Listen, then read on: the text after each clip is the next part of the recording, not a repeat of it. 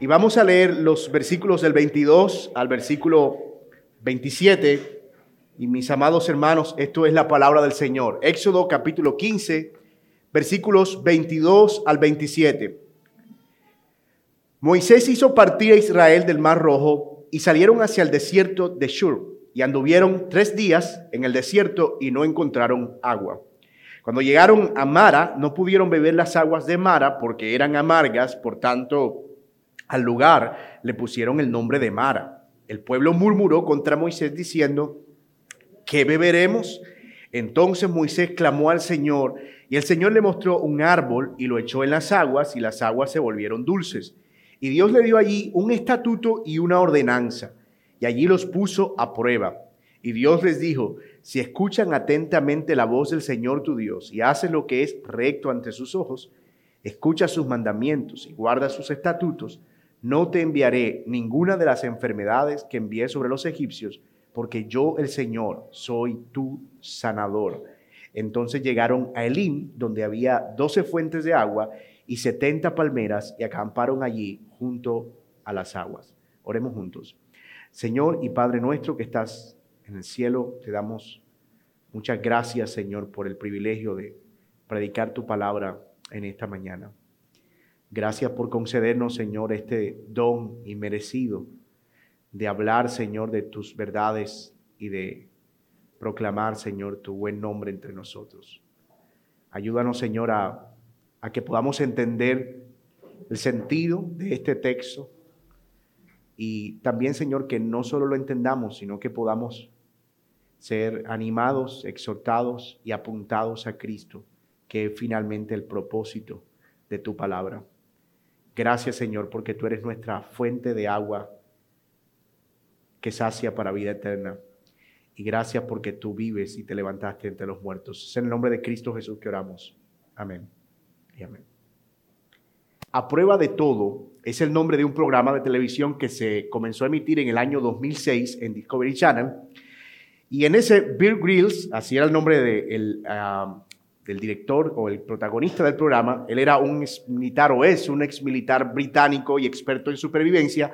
En ese programa, los que lo vieron recordarán que él enfrenta en cada capítulo una aventura en la que él tenía que sobrevivir uh, con pocos recursos o casi nada de recursos en medio de ambientes hostiles. Uno siempre sospechaba que el camarógrafo de pronto le pasaba algo por ahí por debajo, pero él, él, a veces estaba en la selva, otra vez estaba en el desierto, en el frío, lugares inexplorados. Y el programa estaba categorizado como educativo y la razón es que en teoría, en teoría, el propósito del programa era enseñar sobre supervivencia.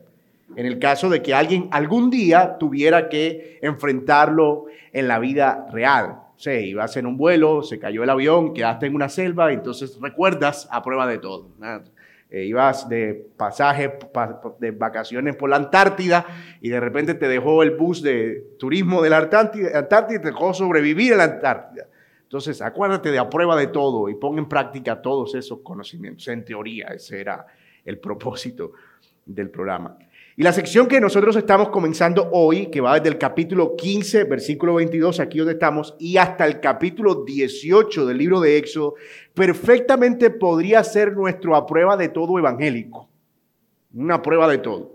Solo que no tenemos a un individuo experto en supervivencia, sino a un pueblo con muy poca preparación, por cierto, con muy poca experiencia, pues se trata de una serie de acontecimientos, este bloque, en los que Dios lleva al pueblo de Israel que ha sido librado de la esclavitud en Egipto, que cantó acerca de esa gran liberación, ahora los lleva por medio de intensas y extremas jornadas en el desierto, con el fin de enseñarles a confiar en Él y a obedecer sus estatutos.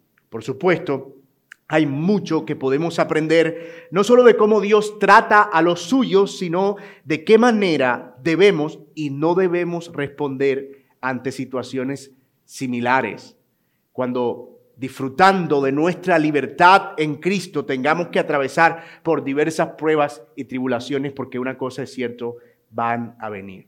Hoy nos vamos a ocupar del primero de tres episodios en este bloque que, como dije, va hasta el capítulo 18. Son tres, la falta de agua, luego la falta de pan y otra vez falta de agua, cuando Moisés en el capítulo 17 la saca de una peña, pero vamos a ver cada episodio por separado. Y vamos a ver que la necesidad de agua llevó al pueblo a la murmuración, pero vamos a ver también cómo Dios los instruyó y les exhortó a escuchar su voz, escuchar su voz y obedecer sus estatutos. Y este es el punto de mi sermón esta mañana, lo que pretendo probar en el desarrollo de este texto. La vida de los que son librados de la esclavitud va a involucrar, número uno, ser probados para confiar en Dios, pero número dos, sobre todo, involucrará escuchar su voz y obedecer sus mandatos. La vida de los que son librados por Dios de la esclavitud va a involucrar ser probados para confiar en Él, pero sobre todo va a involucrar escuchar su voz y obedecer sus mandatos. Así que vamos a ver esta pequeña porción del libro de Éxodo a la luz de dos divisiones, básicamente.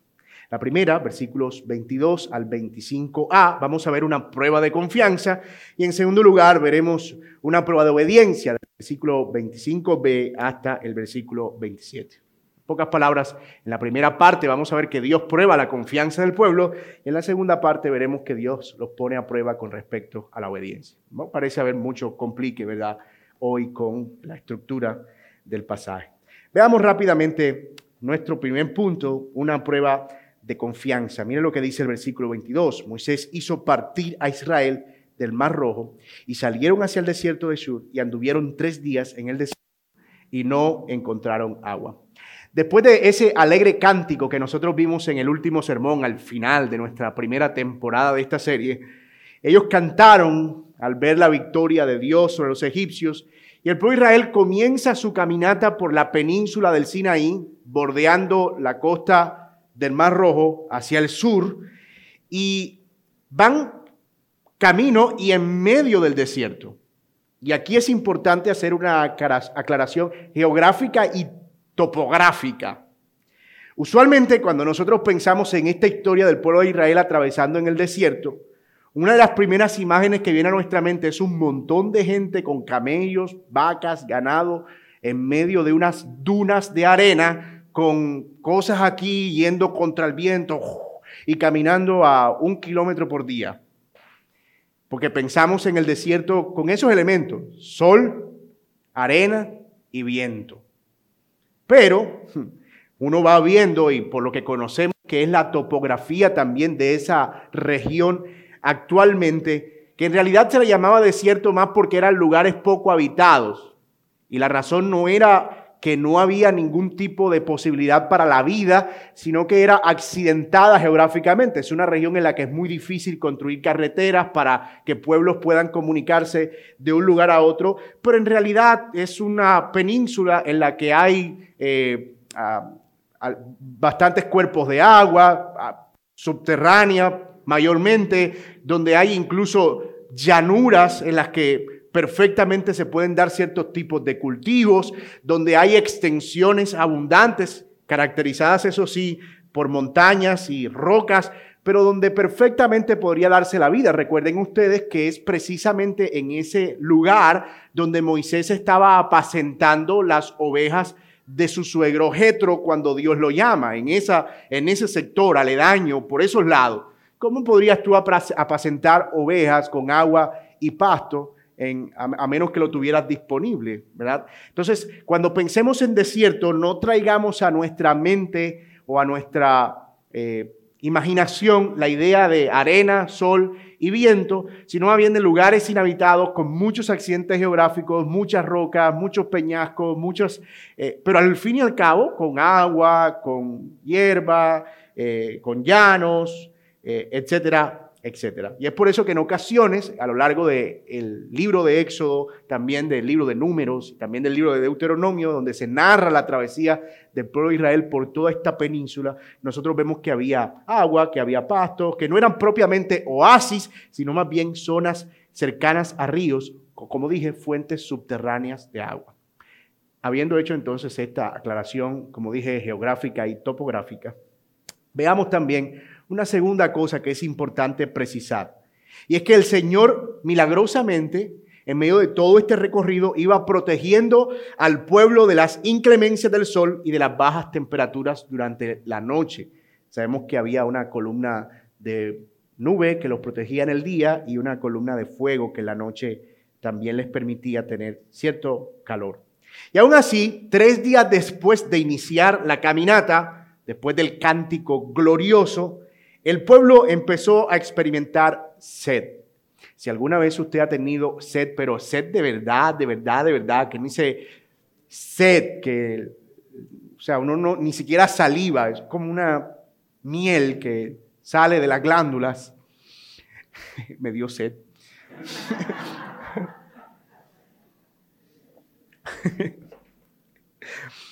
Tú debes imaginarte más o menos de qué estamos hablando.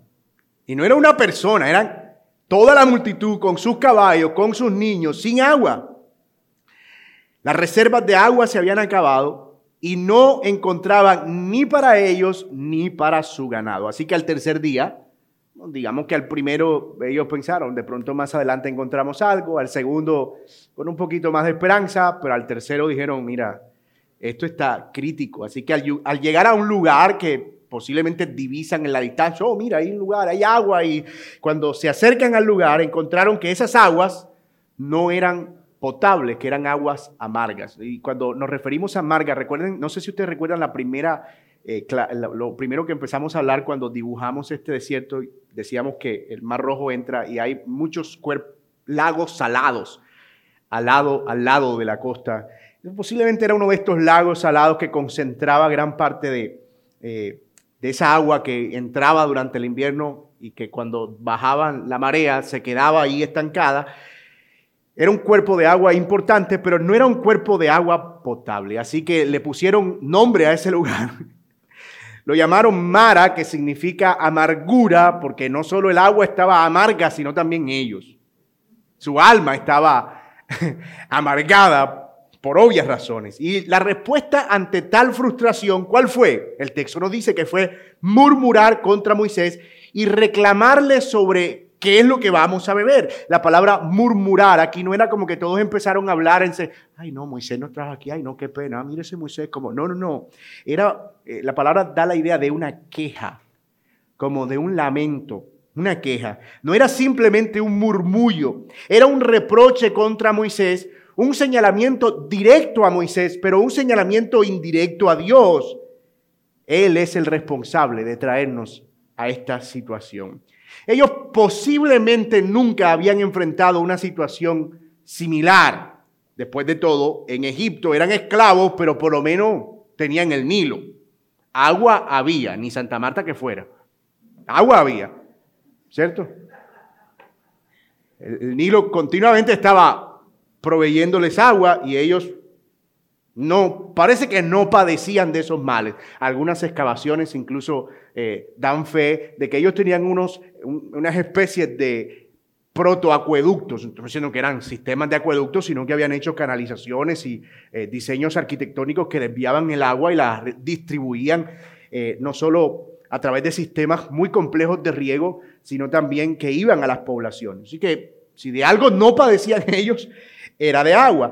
Y Moisés, quien oficia aquí como mediador, clama al Señor y Dios le dice que tome un árbol y lo arroje a las aguas. Moisés lo hizo y las aguas se hicieron aptas para beber. Este sermón debería acabarse aquí. ¿Cierto? Vamos camino al desierto, no hay agua, murmuramos, nos enojamos, Moisés ora, Dios interviene, nos dan agua, tomamos y se acabó. Eso es una historia que uno encuentra muy común en el libro de Éxodo. Sin embargo, hay mucho más que nosotros podemos extraer. Y aunque no tenemos certeza de si eso fue algo natural o milagroso, no sabemos si realmente había en esa región árboles, tal vez algunas especies de palmeras que cumplían la función de filtrar agua. No sabemos realmente si era un aspecto, de nuevo, natural o milagroso. Lo cierto es que Dios había provisto a Moisés la sabiduría para traer esa solución al pueblo.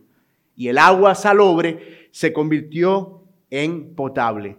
Dios termina resolviendo el problema de sed del pueblo. Hay varias cosas que podemos ver aquí en términos prácticos antes de pasar a la segunda mitad del libro. La primera, aunque todo el pueblo de Israel había sido librado de la esclavitud, eso no implicaba que no iban a pasar por situaciones difíciles. Posiblemente ellos después de ver a Dios destruir al pueblo de Israel, perdón, al pueblo de, al ejército egipcio en el mar, dijeron, wow, tremendo Dios que tenemos de nuestro lado. Eso significa que nunca nos va a dejar sufrir, nunca va a dejar que nuestros enemigos se nos acerquen, nunca va a dejar que padezcamos algún tipo de aflicción, pero aquí están, estrenándose en el sufrimiento después de la libertad porque esta es la primera prueba que ellos tienen que atravesar técnicamente hablando. Así que eso nos recuerda a nosotros, hermanos, que ciertamente el camino de la fe no es un camino libre de obstáculos. De ninguna manera podemos prometer desde la escritura que una vez alguien se hace cristiano, entonces todos sus problemas se resuelven. Hemos dicho eso hasta la saciedad, pero no nos vamos a cansar, vamos a estar saciados y vamos a seguir diciéndolo. Porque es importante, especialmente en una época donde el Evangelio se ha hecho tan, tan superficial y casi como una especie de mantra en el que se le dice a la gente, mira, ven a Cristo, que Él va a hacer que las tarjetas del pagadiario se desaparezcan. Ven a Cristo y Él va a hacer que todos esos problemas se resuelvan. Una vez yo iba caminando por una calle y me entregaron un tratado y el tratado, no lo recuerdo muy bien, pero decía algo como eh, gran campaña de sanidad y milagros. Trae a los enfermos, a los embrujados, a los que están tienen hechicería, a los que le han hecho trabajo, los que, le, que fueron, que jugaron con tabla ouija, si tienes dolor de yo no sé qué, no sé qué, yo, ¿es un predicador o un culebrero? Porque era como que una lista de cosas que yo te prometo que todo eso, sacamos demonios, sacamos maleficios, sacamos no sé qué cosa. Y era como ir a una sesión en la que tú ibas a través de algún sentido de espiritualidad, como que iban a sacar todos los males. O sea, wow, y gratis, porque abajo decía entrada libre. Tú te imaginas a alguien que llevaba un año pagándole a un brujo para que le sacara algo, ver, wow, y gratis. ¿Mm? Y muchos han vendido el Evangelio, y especialmente en esta era postmoderna, como que es un gurú que va a librarte de todos los males. Por eso no es verdad. Jesús nunca dijo eso. De hecho, Jesús mismo tuvo que sufrir, siendo el Hijo de Dios. Y no es que tampoco el cristianismo sea un camino para masoquistas, en el que soy cristiano, sufrimiento, ven a mí, destruyeme, eh, golpéame, mira cuán fiel soy. No, tampoco. Es un camino en el que vamos a sufrir, pero es un camino en el que Dios nos va a mostrar su ayuda y su cuidado su socorro permanente, en el que vamos a atravesar situaciones, pero en las que podemos confiar que Dios estará con nosotros en cada una de ellas. Segunda implicación práctica. La queja fue el primer recurso incluso cuando apenas hacía tres días, tres días que acababan de ver una gran manifestación del poder de Dios. Yo estaba pensando, por eso es bueno tener servicio los miércoles, domingo, lunes, martes, miércoles, porque el miércoles se puede olvidar lo del domingo. Es decir, la fe, por muy grande que sea, el milagro, por muy, por muy espectacular que sea, parece que tiene una duración de tres días máximo. Expira en tres días su efecto. Mira, ellos acababan de ver... Por favor, no abracen eso como dogma. Estoy como que... ellos acaban de ver aquí un milagro impresionante, o sea, espectacular. Un mar abrirse Acababan de cantar, es más, iban tarareando la canción antes de llegar al agua. Pero cuando aparece esta situación extrema, ellos murmuran contra Dios. Definitivamente las situaciones de extrema necesidad sacan lo que realmente hay en nuestro corazón. Incluso el milagro más grande que alguien pueda presenciar tiene un efecto que se esfuma con el paso de los días y con el hecho de enfrentar la realidad de la vida. Por eso no podemos vivir un evangelio basado solo en las experiencias. Y ese es otro problema del evangelicalismo contemporáneo, que cree y sugiere que cada domingo tú tienes que ir por una dosis de experiencia Pon tu brazo ahí, aquí te va, mira, toma, toma, toma. Y ese emocionalismo es un emocionalismo muy superficial. Por eso hay gente que a veces va un domingo a la iglesia y como no pasó nada, como que eh, siente que no tiene lo necesario para enfrentar la semana. Es como si fuera una especie de, para ellos, de recarga espiritual y de poder para poder caminar cada día. Y hermano, eso es vivir en una cosa demasiado difícil de sostener. Nuestras emociones son muy volátiles. Nosotros necesitamos algo que nos sirva, incluso cuando no tengamos. Creo que eso fue lo que la pandemia dejó al descubierto. Porque cuando la gente se le privó por alguna situación calamitosa como la que vivimos, de conectarse cada domingo a la fuente de las luces, el espectáculo, la hacía cómoda, el grito, y tenían que ver a capela el servicio. Empezaron a preguntarse, ¿eso es, ¿eso es todo? Como que eso es lo que hay. En realidad de eso es de lo que depende mi fe. Muchos empezaron a replantearse la realidad de su espiritualidad, el fundamento de su espiritualidad, qué es lo que realmente me sostiene. ¿Qué es suficiente para mi vida espiritual que incluso podría sostenerme si por alguna razón de la vida yo no tuviera la posibilidad de congregarme y de ir a conectarme cada domingo a la dosis de emocionalismo que me provee el culto por la mañana? ¿Qué es lo que va a sustentar mi vida? Y por eso necesitamos realmente anclar nuestra fe a las verdades del Evangelio. Abrazar con convicción lo que Dios ha dicho acerca de nosotros y lo que Él ha hecho en favor de nosotros en Cristo. La realidad de lo que somos en Cristo. Tercera implicación. Dios permite las pruebas y el sufrimiento como una oportunidad para enseñarnos a confiar en Él. Pero es tan misericordioso que cuando aún nuestra respuesta es pecaminosa, él siempre acude a nuestro socorro. Siempre. Dios no es alguien que aflige por placer,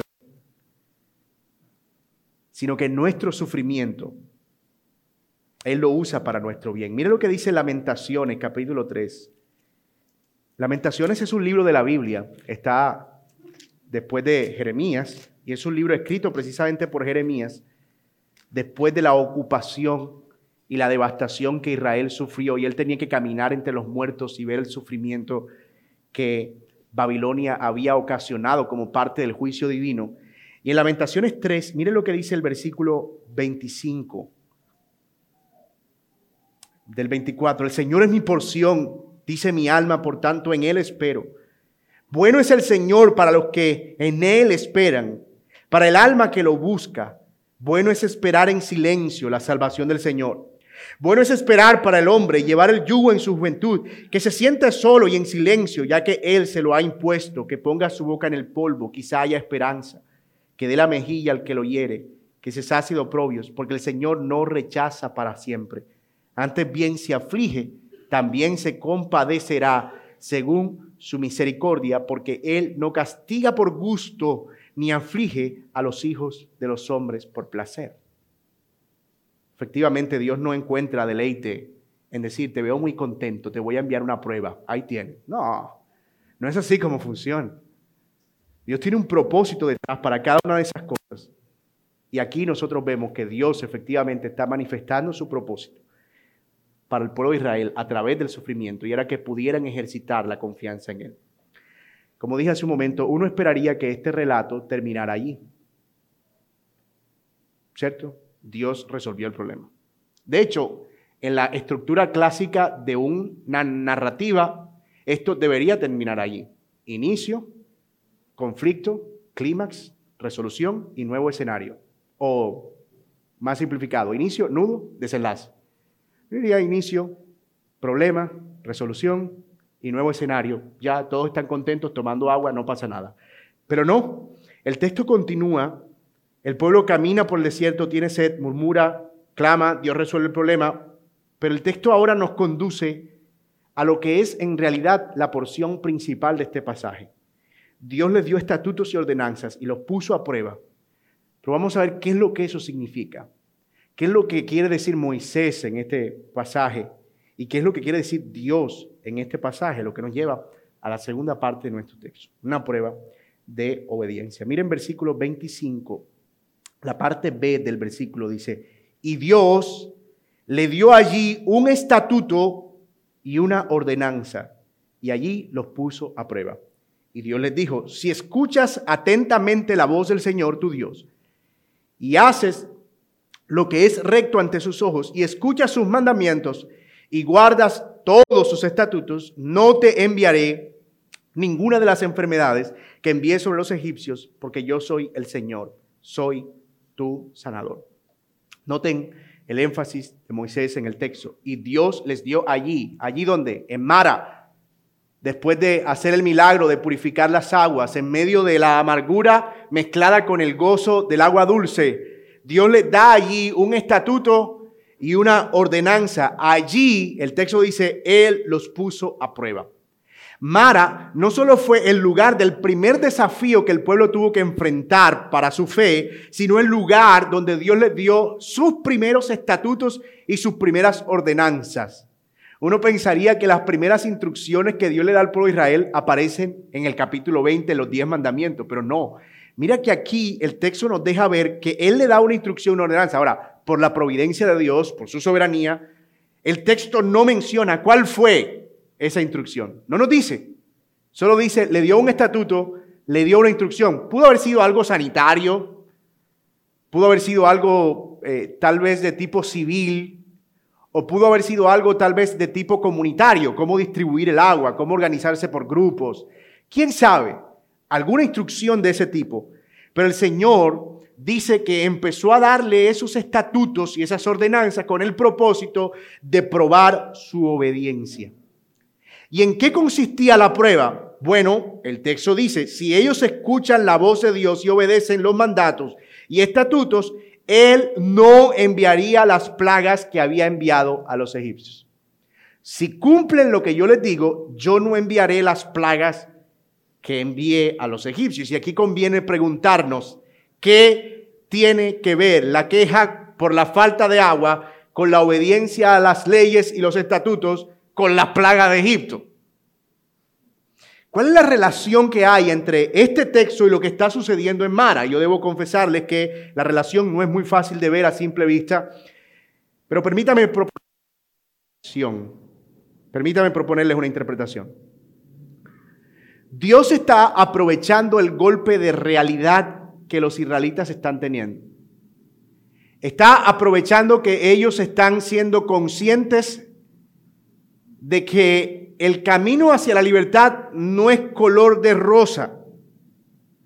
Y ahora les dice, ustedes no van a tener solo sufrimiento, sino que van a tener que obedecer a ciertas leyes. Seguir a Dios va a involucrar confiar en mí de manera absoluta, pero también permítame decirle, como si yo le estuviera hablando, también va a involucrar que obedezcan. Sufrir no es lo único que tienen seguro van a tener que obedecer mi voz. Y eso tiene sentido. ¿Por qué? Porque durante más de 400 años el pueblo de Israel estuvo escuchando una voz. ¿Cuál voz? ¿Cuál? La de Faraón. Todo lo que Faraón decía, ellos lo hacían. Ellos no estaban acostumbrados a escuchar a otro rey. No tenían otra La constitución política que se sabían era la de Egipto. No sabían cómo conducirse como cristianos. Bueno, como pueblo de Dios. Puedo probar que como cristianos también. Eh, como pueblo de Dios, pero el Señor les dice, ustedes van a tener ahora que obedecer mis leyes. Yo les voy a dar unos nuevos estatutos. La vida en libertad que ustedes tienen se mueve entre dos grandes eh, líneas, confianza y obediencia. Van a tener que confiar en mí, que yo soy su proveedor, pero van a tener que escuchar mi voz. Parece que esa es la relación que hay entre el primer evento y por qué Dios aprovecha ese evento para darle esos estatutos. Dios, otra vez, les está diciendo, ustedes ahora no solo son un pueblo libre que debe confiar, sino uno que debe obedecer mi voz y mis estatutos. Pero a la par de todo eso, el Señor les da una advertencia. Él les dice que desobedecer sus estatutos y sus mandatos va a traer consecuencias y estas tienen que ver con castigos semejantes a los que Él le envió a los egipcios. Y aquí tenemos otro desafío de interpretación, como si fuera poco. ¿Está Dios amenazando al pueblo diciéndole, o me obedeces o te mato? O me obedeces o te enfermo. Estamos claros en que esa no puede ser el sentido de la advertencia. Porque, bueno, Dios no está sacando a un pueblo que es su pueblo por el que básicamente dio la pelea con Egipto para ahora destruirlo sabiendo que, que no que sean muy obedientes. Dios sabía que Israel era un pueblo que iba a desobedecer. Así que él no está pensando en obedézcanme para que sigan siendo mi pueblo. No, ellos no iban a dejar de ser el pueblo de Dios. Y entonces, ¿para qué él iba a enviar esas plagas? ¿Cuál era el propósito? Bueno, una forma de verlo a la luz del contexto es que el pueblo de Israel no es el pueblo de Dios porque haya obedecido algo. O sea, ellos no hicieron nada para ser el pueblo de Dios. Ellos son el pueblo de Dios en la base de un pacto que Dios hizo con Abraham. Punto. En Egipto ellos eran pueblo de Dios. En el Mar Rojo ellos eran el pueblo de Dios. Al cruzar el Mar Rojo seguían siendo el pueblo de Dios. Atravesando el, desierto eran el pueblo de, de Dios con sed, pero el pueblo de Dios. Después que Él le purifica el agua, seguían siendo el pueblo de Dios. Es decir, nada de eso había cambiado. No iban a dejar de ser su pueblo por no obedecer. Pero efectivamente desobedecer iba a traer consigo consecuencias y eso nos lleva a pensar en el propósito de las plagas que Dios le envió a Egipto. ¿Por qué Dios envió las plagas a Egipto? Es la pregunta. Con un propósito. Ablandar el corazón de Faraón. Que Faraón dejara ir al pueblo. Las plagas tenían el propósito, voy a usar una palabra más elegante, de disciplinar a Faraón para que Faraón a causa de esa disciplina de Dios entendiera que Dios era Dios y dejara ir al pueblo. Eso nunca pasó. Así que la idea parece ser esta. Voy a resumirla después de presentar varios argumentos. Ustedes ahora deben obedecer mi voz. Lo hacen, yo los disciplinaré con el fin de que se arrepientan. No de destruirlos, con el fin de que se arrepientan. Enviaré sufrimientos con el fin de hacerlos volver de su mal camino. Ese parece ser la idea de enviaré las plagas. Obviamente, esto de las plagas era algo que aplicaba estrictamente para el pueblo de Israel durante su travesía en Egipto, pero tiene una extensión mucho mayor en cuanto al sufrimiento en general. Dios no nos envía plagas a nosotros como se la envió a Egipto. El sufrimiento luce de otras maneras hoy en día, pero el propósito detrás sigue siendo el mismo.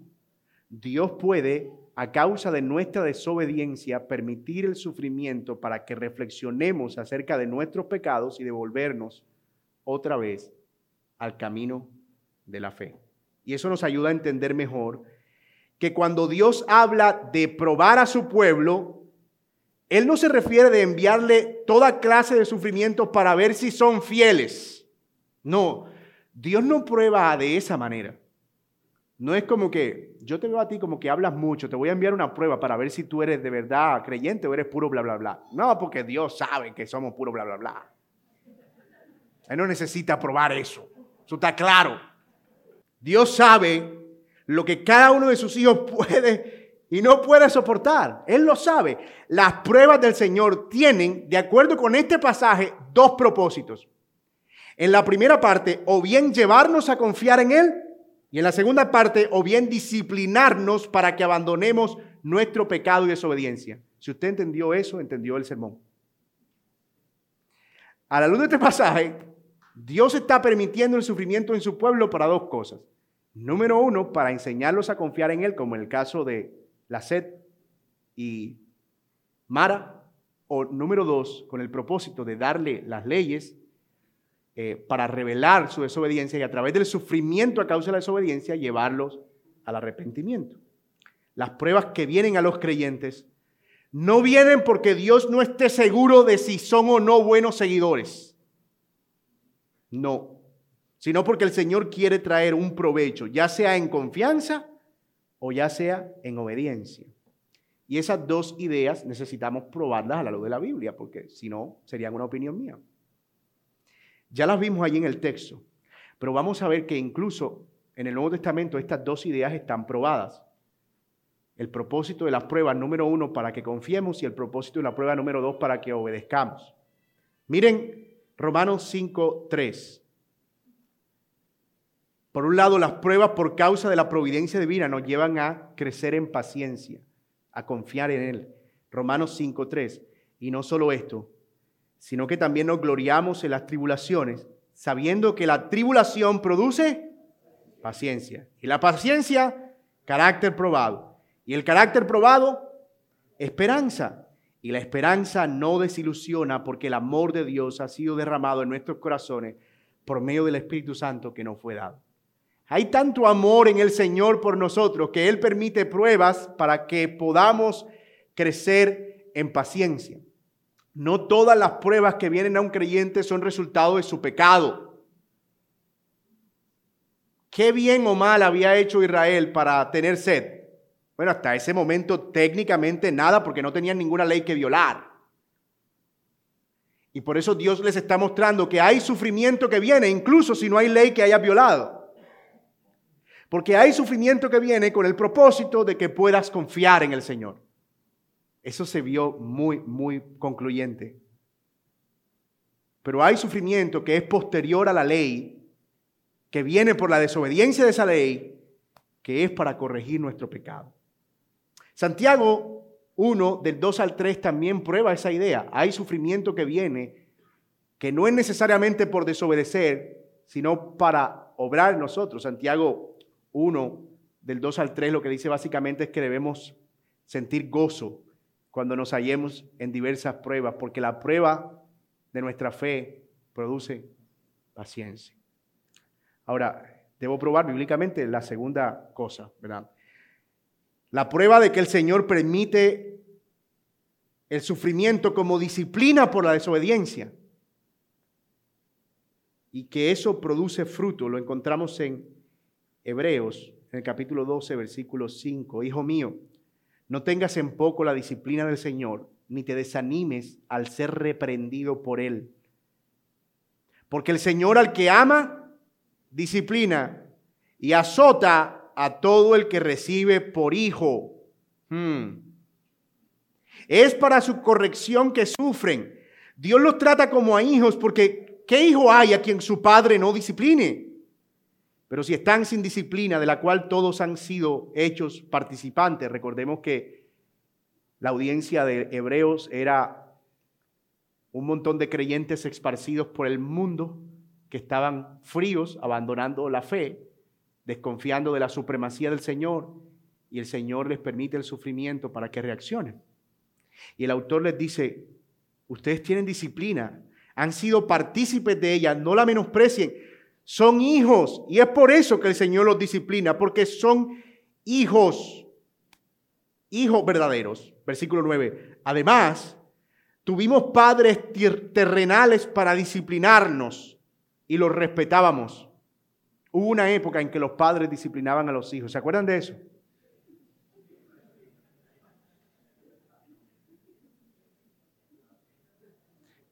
En lo que decían suerte con bienestar y corregían. Y él pone como ejemplo la disciplina de los padres, como una analogía. Piensa en un padre que ama a su hijo y lo corrige y lo disciplina. Y no por eso dejaba de respetar a tu padre. ¿Con cuánta más razón no estaremos sujetos al Padre de nuestros espíritus y viviremos? Porque ellos nos disciplinaban por pocos días, como les parecía, pero Él nos disciplina para nuestro bien. Me encanta esto. Él nos disciplina para nuestro bien, para que participemos de su santidad. Al presente, ninguna disciplina parece ser causa de gozo. Fíjate que en cuanto al sufrimiento por no desobedecer, Santiago dice, encuéntrense con gozo cuando tengan pruebas de ese tipo. Pero en cuanto a la disciplina que es el resultado de la desobediencia, él dice, al parecer no parece eso producir mucho gozo. Sin embargo, a los que han sido ejercitados por medio de ella, después le da fruto apacible de justicia. Por tanto, fortalezcan las manos débiles y las rodillas que flaquean y hagan sendas derechos para sus pies, para que la pierna que cojea no se descoyunte, es decir, para que no se empeoren para que no se hagan más rebeldes, sino que sanen. Wow. Yo espero haber probado las dos declaraciones del Antiguo Testamento a la luz de estos pasajes. Hay sufrimiento antes de la obediencia que viene para crecer en paciencia y confianza en el Señor, y hay sufrimiento que viene por la desobediencia a los estatutos y a la ley de Dios, que es la disciplina que el Señor permite a fin de que nos arrepintamos y confiemos en Él de todo corazón. Ese texto es Hebreos 12 del 5 al 13, el que acabo de leer. Ahora bien, notemos cómo el Señor en este pasaje está dejando en evidencia el propósito del sufrimiento para su pueblo. Que aprendan a confiar cada vez más en Él o que corrijan su mal camino viviendo en obediencia. Mis amados hermanos, ser libres en Cristo, como lo hemos dicho, no significa que no vamos a sufrir, pero tampoco que vamos a vivir como queremos.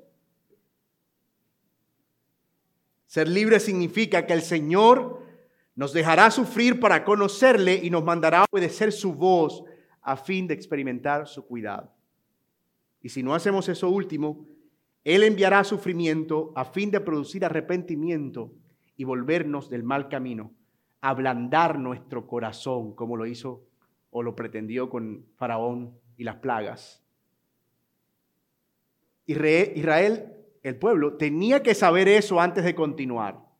Es como cuando tu hijo estaba pequeño, si lo tienes pequeño, de pronto lo practicas, tú vas a salir y el niño está limpiecito, van a visitar a la tía y tú en el umbral de la puerta le dices, mira, te voy a hacer una advertencia. Me haces el favor y te me portas bien. Porque como tú me hagas pasar pena, te juro por mi madre que te casco.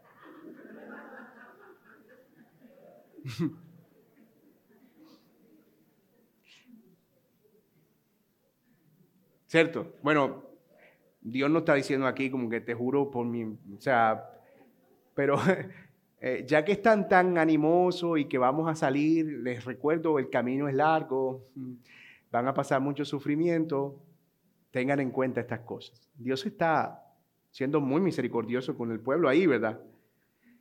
Ahora bien, lamentablemente todos sabemos que ese pueblo de Israel, ni lo uno ni lo otro, las pruebas no lo hicieron ni confiar ni obedecer.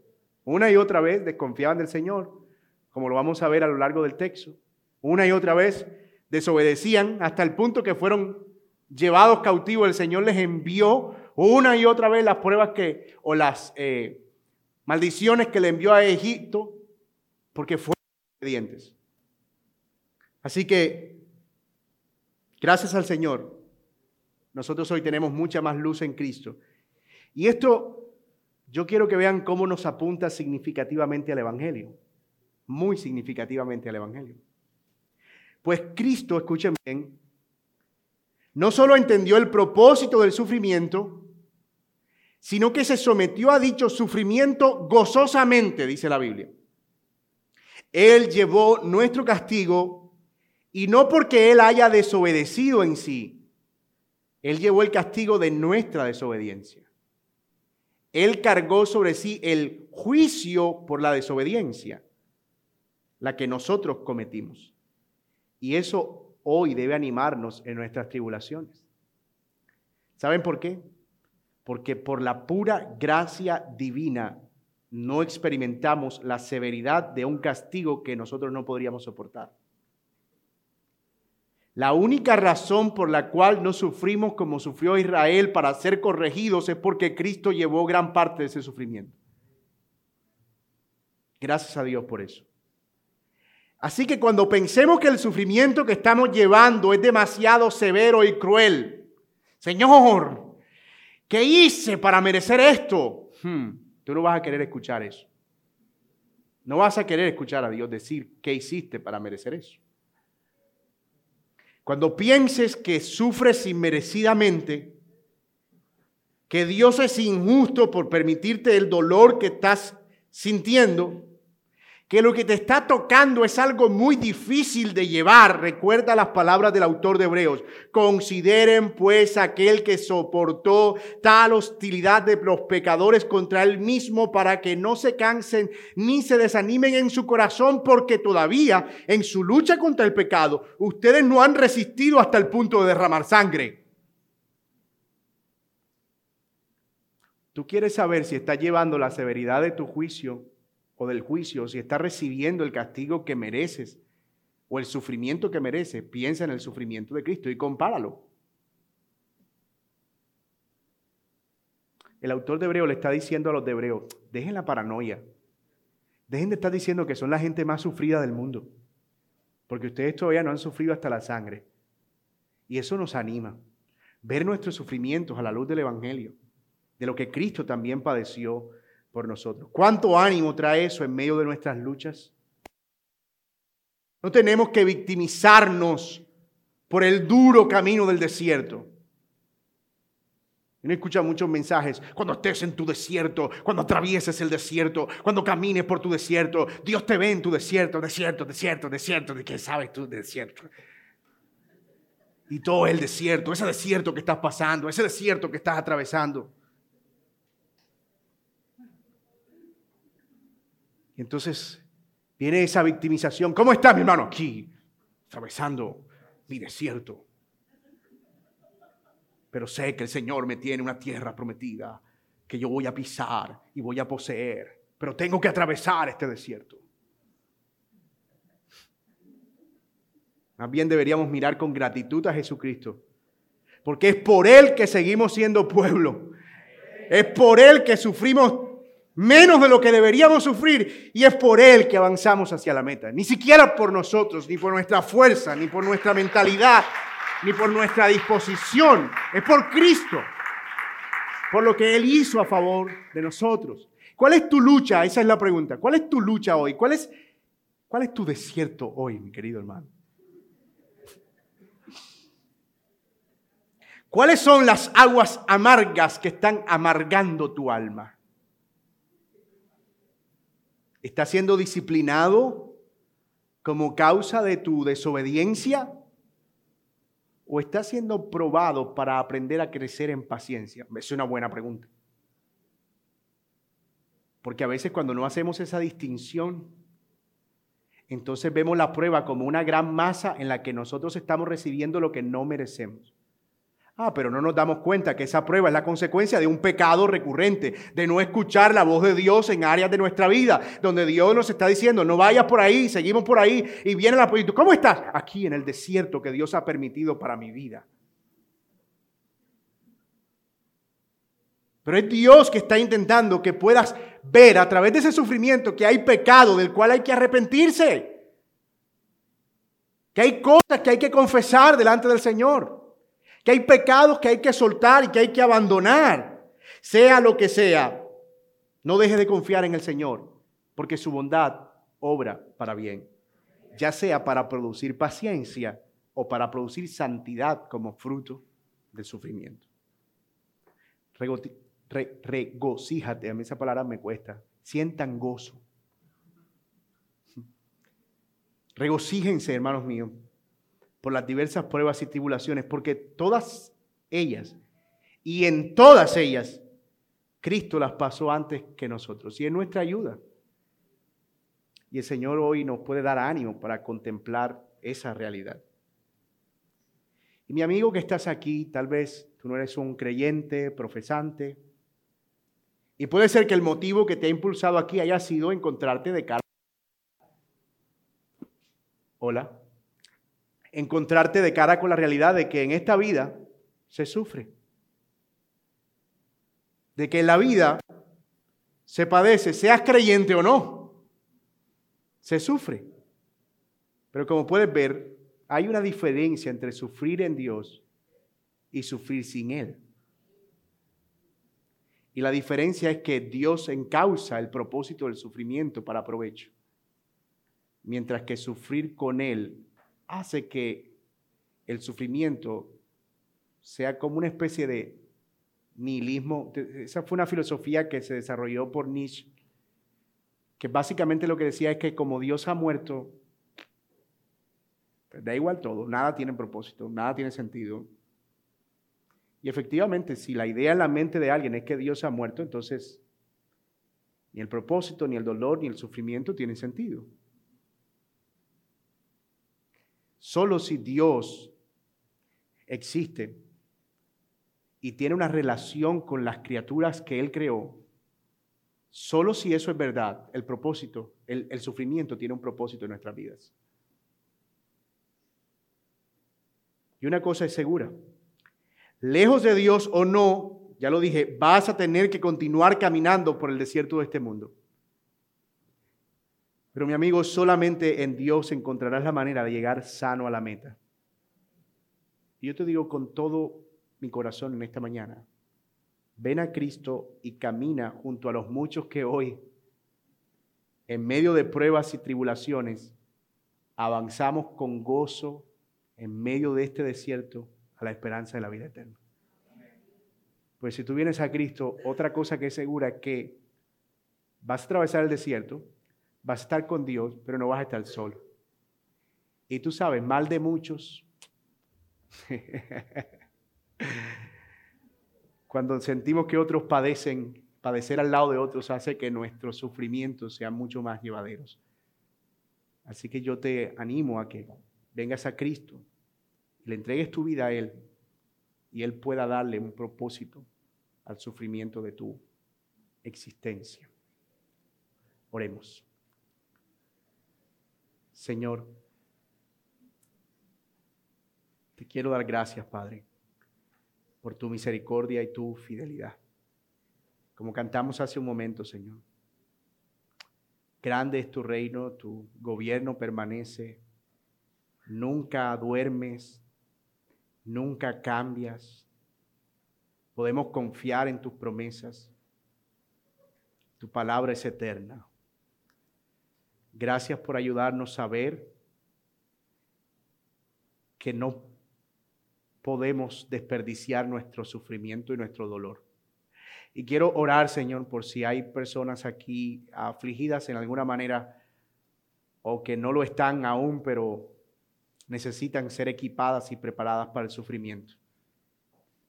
Gracias porque tú hoy nos has mostrado que tú vas a permitir el sufrimiento en nuestra vida, que eso es una realidad y que el propósito de ese sufrimiento será llevarnos o bien a confiar en ti o bien a corregir nuestro andar. Cualquiera sea, Señor, la cosa que tú quieras hacer en nosotros, ayúdanos a recibirla con gozo y gratitud en nuestros corazones. Te damos la gloria, Señor, y la alabanza. Te damos toda la exaltación y la gloria. Gracias, Señor, por ayudarnos a sufrir bien